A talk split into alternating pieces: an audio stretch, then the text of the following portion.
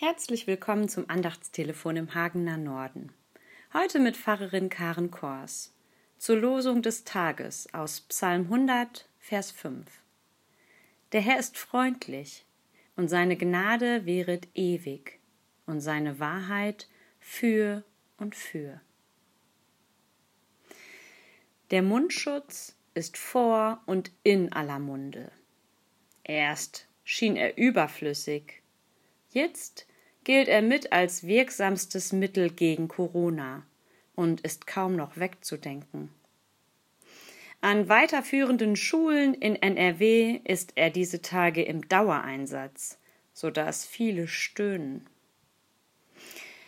Ich habe ihn schon über dem Telefonieren beim Auskochen im Topf vergessen und erst wieder erinnert, als er verschmort dalag.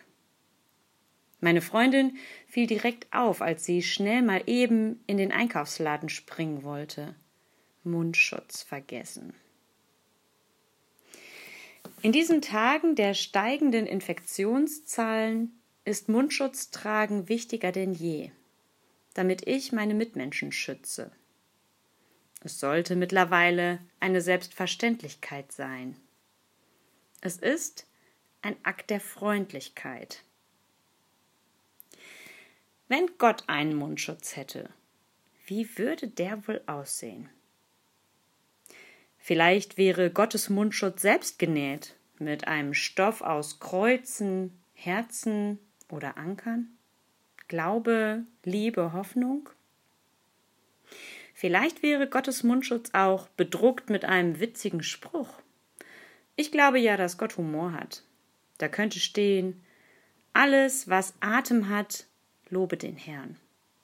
Oder am Anfang war das Wort. Oder einfach, oh Gott. Vielleicht wäre Gottes Mundschutz auch aus Plexiglas. Dann hätte man freie Sicht auf sein Lächeln. Mein Sohn denkt im wahrsten Sinne größer von Gott.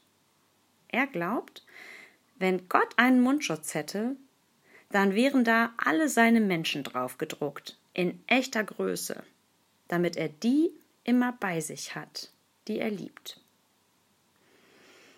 Fest steht, Gott hat uns gerne nah bei sich, um uns seine Freundlichkeit, seine Gnade und seine Wahrheit zu zeigen, jeden Tag aufs Neue.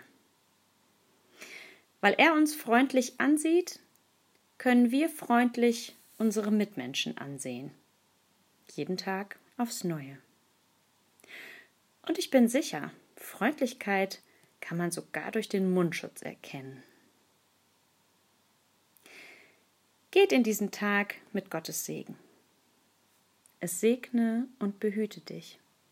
Gott, der Vater, der Sohn und der Heilige Geist. Amen.